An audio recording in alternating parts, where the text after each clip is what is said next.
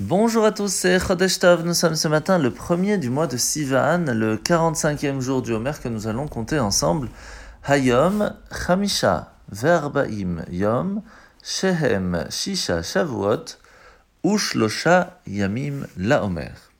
Alors aujourd'hui, nous nous préparons vraiment encore plus au don de la Torah, puisque c'est le jour où nous sommes arrivés devant le mont Sinaï ensemble, avec un seul but, simplement être prêt à devenir juif, à prendre sur soi la responsabilité d'être les représentants de Hakadosh Baruch dans le monde et de faire sa volonté.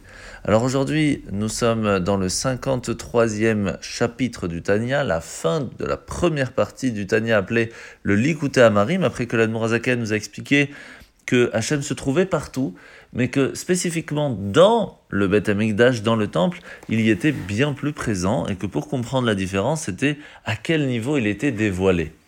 Alors après, la question, bien sûr, ce qui va se poser, c'est comment est-ce que depuis le temple, la lumière d'Hachem, qui était beaucoup plus dévoilée que dans le monde de façon générale, pouvait arriver à illuminer le monde. Et la raison, elle est que dans le temple se trouvait l'arche sainte encore plus dans, dans le premier temple. On parlera demain du deuxième. Mais c'est là où se trouvait la Torah, les premières tables de la loi faites directement par Dieu. Et c'est pour cela que la lumière divine de la sagesse de la Torah qui s'y trouvait, qui était dévoilée à tous, s'illuminait et donnait une compréhension de la Torah et un sentiment de divinité dans le monde extraordinaire. Mais à quel niveau? Au niveau de Bria, le niveau de la compréhension de la création, et comme on en a parlé hier, c'est le niveau de la Gemara, ce qui veut dire que aucune question ne se posait, c'était tellement clair que c'était extraordinaire. Et bien sûr, de plus en plus que les générations euh, descendent, de niveau, de compréhension, de, de, sentiment, de, de, grandeur de la Torah, de la sagesse divine, eh bien nous avons besoin encore plus d'explications pour comprendre ne serait-ce que le texte simple. Alors la mitzvah de ce matin, mitzvah positive numéro 246, lorsque un beddin, un tribunal rabbinique va devoir juger une affaire euh, d'argent, il se doit de le faire tel que la Torah nous le demande. La paracha de la semaine, nous sommes donc parachat Bamidbar. Aujourd'hui, nous allons voir comment est-ce que nous allons rappeler le fait que Nadav et Avihu, les enfants de Aaron, vont partir de ce monde. Ce qui est spécial, c'est que c'est marqué pourquoi. Uvanim lo lahem. Ils sont partis d'ici parce qu'ils n'avaient pas d'enfants. Alors c'est intéressant parce qu'au sujet de David, par exemple, c'est marqué qu'il laissa un, fils semblable à lui, le roi Salomon, et c'est pour cela que c'est marqué Shachav, il reposa après sa vie.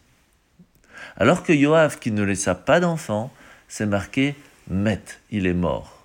Quelle différence Tout simplement parce que lorsque nous vivons, nous respirons, nous mangeons, on se pose jamais la question par le mérite de qui?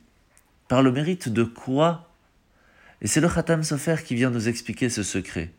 En grande partie, c'est par le mérite de nos enfants, le fait que on continue de leur donner la possibilité d'être le, le prochain chaînon manquant de la nouvelle génération qui continuera le judaïsme, qui continuera le fait que le peuple juif sera toujours présent, attaché à la Torah et à la volonté d'Hachem. Et c'est pour cela qu'il est important de continuer de transmettre à nos enfants le judaïsme, pas seulement tel que nous le connaissons, mais même encore plus. Et pour cela, il ne faut pas hésiter à venir à la synagogue, à en parler avec votre rabbin, et encore plus maintenant que c'est la fête de Shavuot, tous nos enfants sont les garants de la Torah de la nouvelle génération, encore plus s'y attacher. Souhaitant de passer une très bonne journée et à demain.